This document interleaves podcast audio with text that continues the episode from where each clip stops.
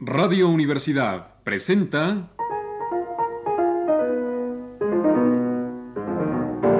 El Rincón de los Niños, un programa de Rocío Sanz.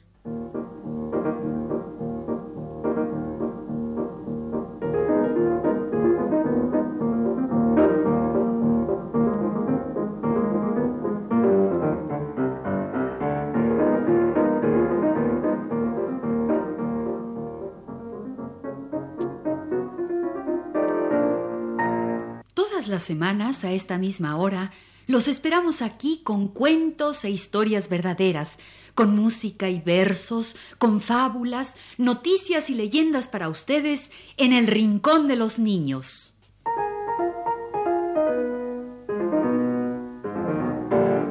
Ha llegado a nuestras manos un libro muy bonito de Editorial Aguilar que se llama Flor de Leyendas y es de Alejandro Casona.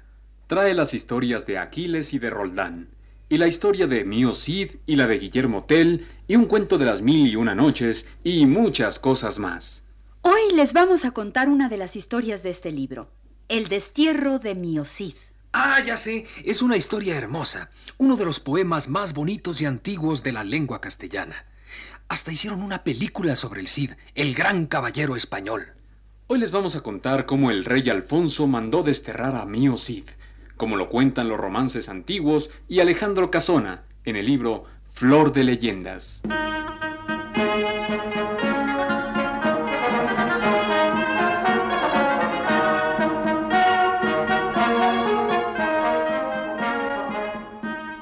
Para ustedes, el destierro de Mío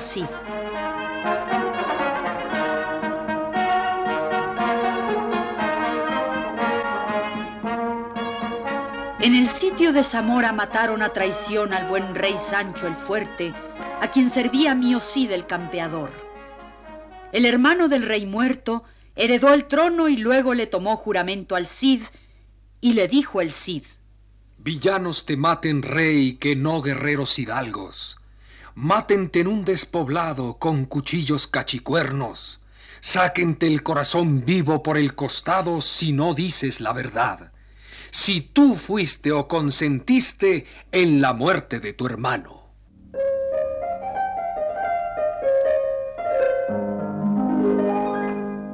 Fuertes eran las juras. Trabajo le cuesta al rey aceptarlas, pero al fin jura y es aclamado señor de Castilla. Después se vuelve muy enojado contra el Cid y le dice, Mucho me has apretado, Rodrigo. Ahora en un plazo de nueve días saldrás de estas tierras. Desterrado queda también todo el que te sirva y acompañe. Yo te quito honores y hacienda y se quedan conmigo como rehenes tu mujer y tus dos hijas.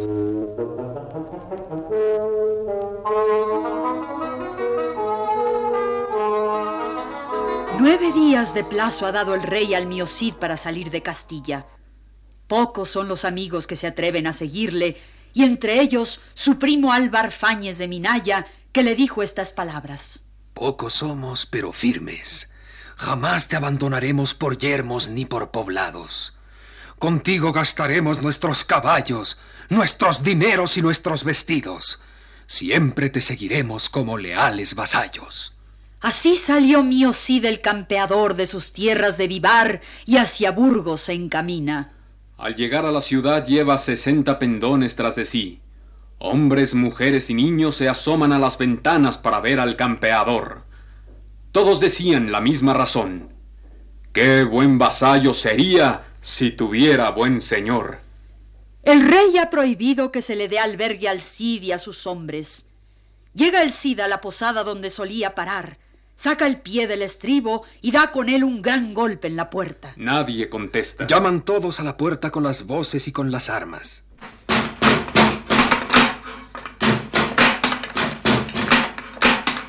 Entonces se abre la puerta y una niña de nueve años habla al Cid desde el umbral. Campeador, que en buena hora ceñiste espada, no podemos darte asilo que el rey lo tiene prohibido. Si lo hiciéramos, perderíamos nuestra hacienda y los ojos de nuestras caras. Sigue adelante y que Dios te bendiga. Con nuestro mal, buen Cid, no ganas nada. El Cid comprende el llanto de la niña y da la orden de seguir adelante. Fuera de las murallas, al otro lado de Arlanzón, manda plantar sus tiendas. Y así pasa Mío Cid en un arenal la primera noche de su destierro.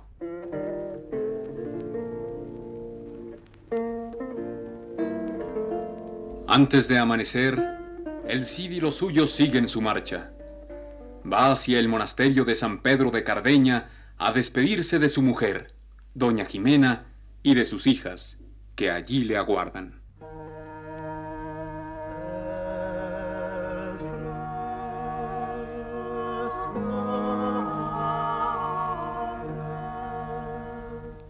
Ya salen los monjes con luces y candelas a recibir al mío Cid. Y sale doña Jimena, su esposa, con sus dos hijas. Muy niñas son aún. A cada una la trae una dama en brazos. Y así habló doña Jimena. Aquí ante vos me tenéis, mi Cid, y a vuestras hijas. Bien veo, campeador, el de la barba crecida, que marcháis a vuestro destierro. Estando los dos en vida, tenemos que separarnos. Y el Cid se inclinó para coger a sus hijas, y en sus brazos las subió hasta su corazón.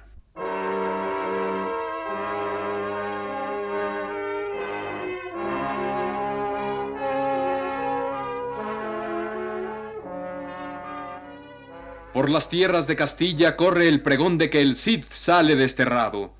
Muchos son los caballeros que dejan sus casas y tierras por seguirle. De todas partes guerreros se le vienen a juntar. Ya se cumple el plazo. Ya sale el Cid de tierras de Castilla.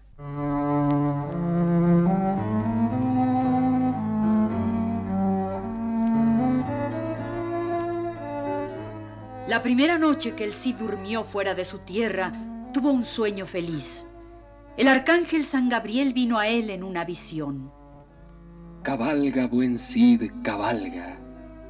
Cabalga, campeador, que nunca en tan buena hora ha cabalgado varón. Bien irán las cosas tuyas mientras vida te dé Dios. Mío Cid, al despertar, la cara se santiguó.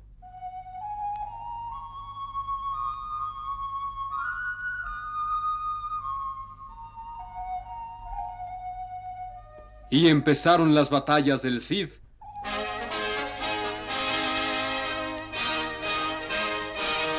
Con sus trescientos caballeros. Luchó contra los moros y tomó el castillo de Castejón. Sitió el castillo de Alcocer y lo tomó al cabo de quince semanas. Y mantuvo su victoria contra los enviados del moro Tamín, rey de Valencia y señor de aquellas tierras, y obtuvo un alto botín. Y después de la batalla así le dijo a Álvar Fáñez. Vos, Minaya, que sois mi brazo derecho, quiero que llevéis estas nuevas a Castilla.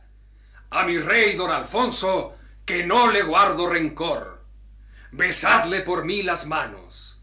Treinta caballos le llevaréis en mi nombre, con sus gualdrapas y espadas de oro y rubíes colgando de los arzones. Y a su mujer y sus hijas muchas cosas les envió.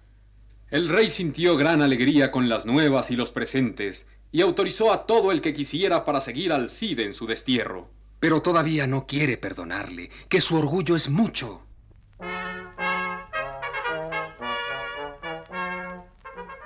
Más de tres años lleva el Cid guerreando en tierras extrañas. Crece su fama y manda pregones por las tierras de Navarra y de Aragón. Por las tierras de Castilla, para que se le unan cuantos quieran ayudarle en la batalla decisiva contra el moro de Valencia. Puso cerco a la ciudad de Valencia la mayor. Nueve meses la tuvo cercada y al décimo la rindió. Entonces mandó al rey Alfonso cien caballos, pidiéndole que dejara en libertad a doña Jimena y a sus hijas para que vengan a su lado. Cuando Alfonso el castellano supo la conquista de Valencia la mayor, se alegró mucho y mandó al Cid esta respuesta. Di a mi buen vasallo el Cid que acepto su donación, que cuando vuelva a mi reino le abrazaré con mis brazos. Al cumplirse tres semanas lo recibiré en mi tienda a orillas del río Tajo. Vayan libres doña Jimena y sus hijas, doña Elvira y doña Sol. Y mientras cruzan mis tierras, aquí mando a mis soldados que les den guarda de honor.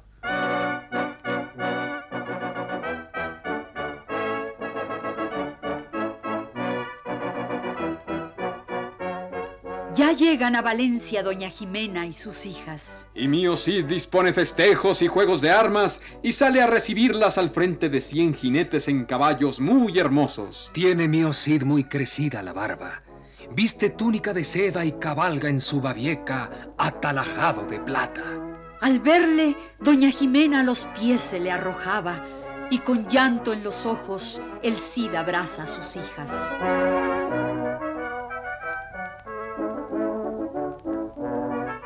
Al cabo de tres semanas, según dispusiera el rey, mío Cid vuelve a su patria. A orillas del río Tajo el buen rey lo recibió. Al verle, el campeador manda a los suyos parar y hacia él se adelanta solo el mío Cid, el que en buen hora nació.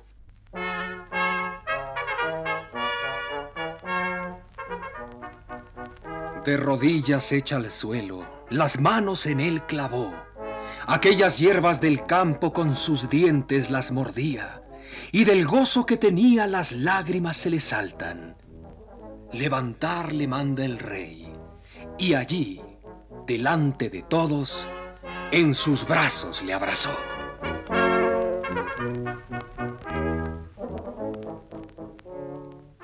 Así terminó el destierro de Miocid campeador. Es hermosa la historia de Miocid el campeador, don Rodrigo de Vivar, como se llamaba. Mucho se ha escrito sobre él. Hay un libro muy bonito, El romancero español, lleno de romances antiguos. Y allí vienen muchos romances del Cid, de su caballo Babieca y de todas sus aventuras. Cuenta toda la historia del Cid, de su padre, de su boda con doña Jimena y de sus batallas, de sus hijas y de lo que pasó después. Uno de los romances cuenta cómo fue doña Jimena la que pidió al rey que la casara con el Cid. Resulta que el Cid, en un lance de honor, mató al padre de doña Jimena, el conde de Gormaz. Doña Jimena, sin embargo, perdonó al Cid porque lo mató con valentía y luego pidió al rey que la casara con aquel hombre tan valiente. El rey, que entonces era don Fernando, dijo que sí, y es así como se los vamos a contar hoy, en el romance que cuenta de cómo Jimena pidió al rey que la casara con el Cid Rodrigo de Vivar.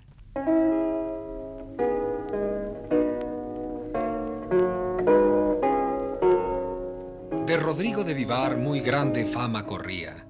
Cinco reyes ha vencido, moros de la morería. En Burgos estaba el rey que Fernando se decía. Aquesa Jimena Gómez ante el buen rey parecía humillado se había ante él y su razón proponía. Hija soy yo de don Gómez que en Gormaz condado había. Don Rodrigo de Vivar lo mató con valentía. La menor soy yo de tres hijas que el conde tenía, y os vengo a pedir merced que me hagáis en este día. Y es que ese don Rodrigo por marido yo os pedía. Me tendré por bien casada, honrada me contaría. Haréisme así gran merced, hacerla bien os vendría, porque es servicio de Dios y yo le perdonaría la muerte que dio a mi padre si él en esto concedía.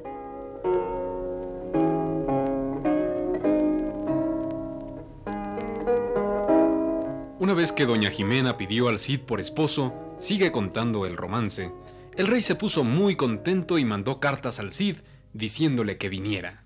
Y vino el Cid en su caballo babieca con trescientos caballeros, sus amigos y parientes, y entonces dice el romance. El rey salió a recibirlo, que muy mucho lo quería. Díjole el rey. Don Rodrigo, agradezcoos la venida, que aquesa Jimena Gómez por marido a vos pedía, y la muerte de su padre perdonada os la tenía. Yo os ruego que os caséis, de ello gran placer habría. Haceros gran merced, muchas tierras yo os daría. Pláceme, rey, mi señor. Don Rodrigo respondía, en esto y en todo aquello que tu voluntad sería. El rey se lo agradeció. Desposados los había el obispo de Palencia y el rey dado le había a Rodrigo de Vivar mucho más que antes tenía. Y lo amó en su corazón, que todo lo merecía. Despidiérase del rey, para Vivar se volvía. Consigo lleva a su esposa, su madre la recibía.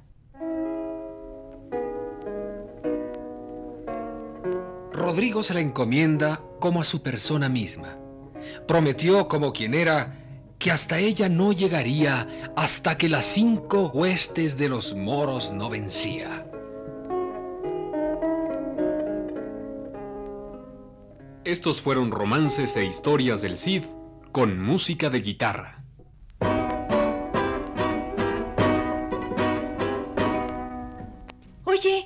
Ya que mencionaste guitarra y que la hemos estado oyendo, ¿por qué no nos aprovechamos para platicar un poco sobre todos esos instrumentos que tienen cuerdas? Sí, sí, yo, yo siempre he querido saber de eso. Bueno, eh, son muchos y muy bonitos los instrumentos con cuerdas. Unos se tocan con arco, otros se pulsan, otros se rasguean. Los violines, los chelos, el arpa, la guitarra. Los violines. El arpa, el arpa. El violonchelo. Mm, Bueno, lo que sucede es que los instrumentos de cuerdas se tocan de muy diferentes maneras. Unos, como la guitarra y el laúd, se rasguean. Otros, como el arpa, se pulsan con los dedos y otros se tocan con un arco. Ya sé, vamos a hablar de los instrumentos que forman la familia de las cuerdas en la orquesta y que son en sí mismos como una orquesta completa. La familia de las cuerdas.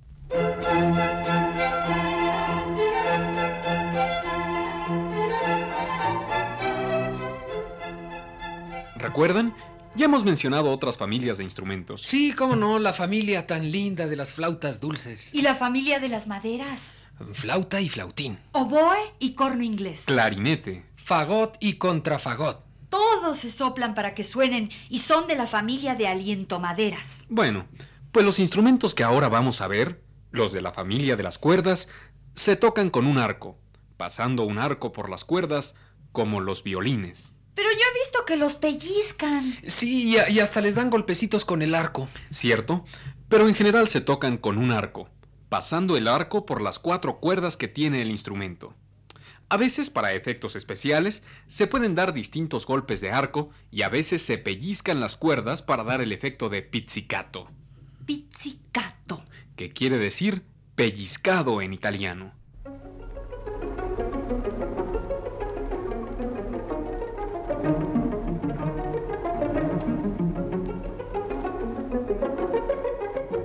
Vamos a presentarles a los personajes de la familia de las cuerdas, del más agudo al más grave. O sea, del más chiquito que es el violín, Al más grave, que es el contrabajo.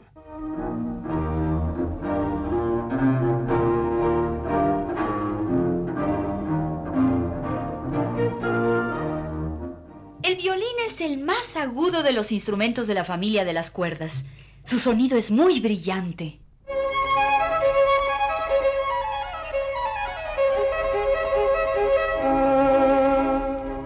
Sigue después un instrumento poco conocido, la viola.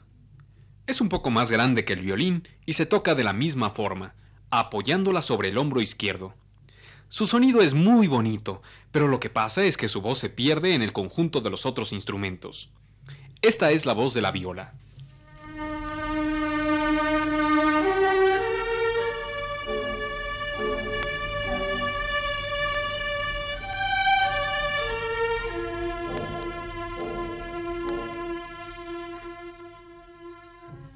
Después el violonchelo, o chelo, como le dicen. Ese ya es un instrumento más grande que se toca colocado entre las rodillas. Su voz es muy hermosa.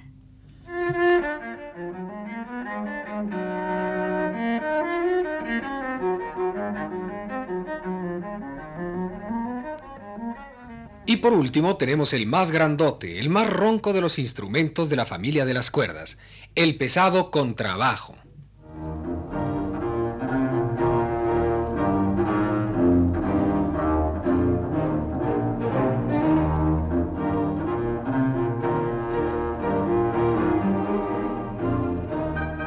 Vamos a escuchar las voces de los contrabajos en el Vals de los Elefantes del Carnaval de los Animales del compositor Camilo Sansán.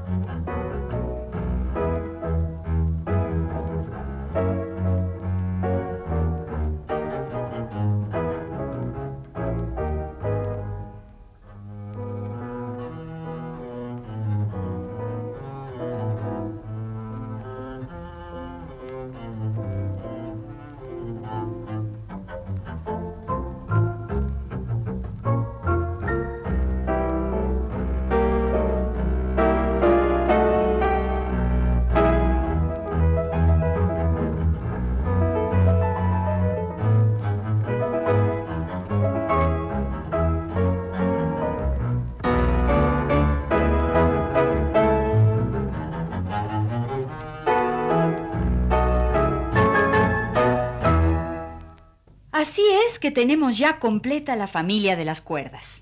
El violín.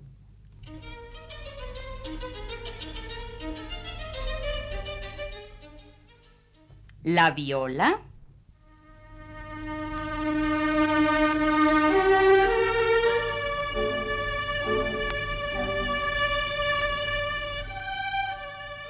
El violonchelo.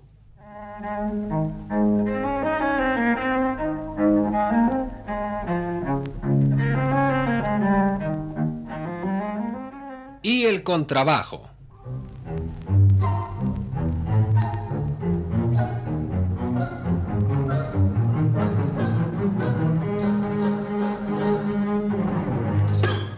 Todos juntos, independientes de los otros instrumentos, pueden formar una orquesta completa, una orquesta pequeña de cámara.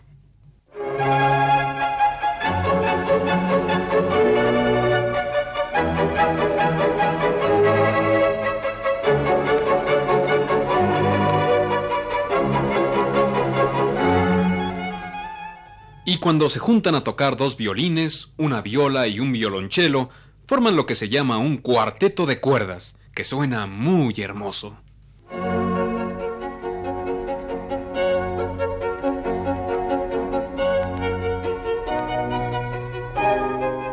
Vaya, pues ahora sí que tenemos amigos en la orquesta. Hoy conocimos a cuatro señores personajes de la familia de las cuerdas.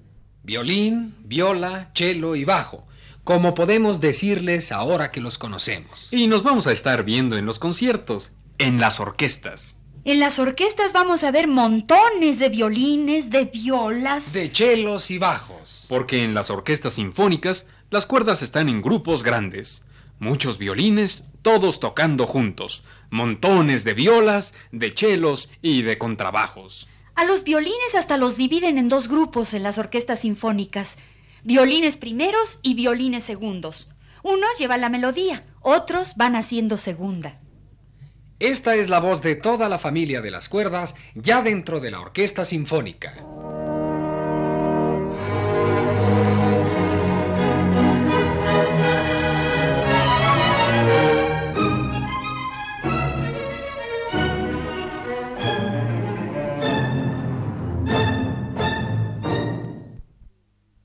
Este ha sido El Rincón de los Niños. Un programa de Rocío Sanz.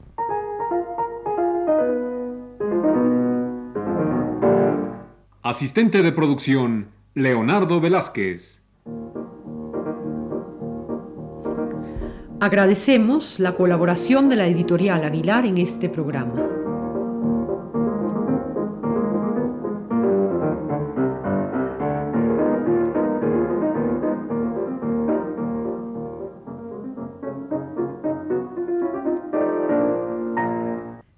Participantes en este programa les damos las gracias por su atención y los invitamos a estar con nosotros todas las semanas a esta misma hora.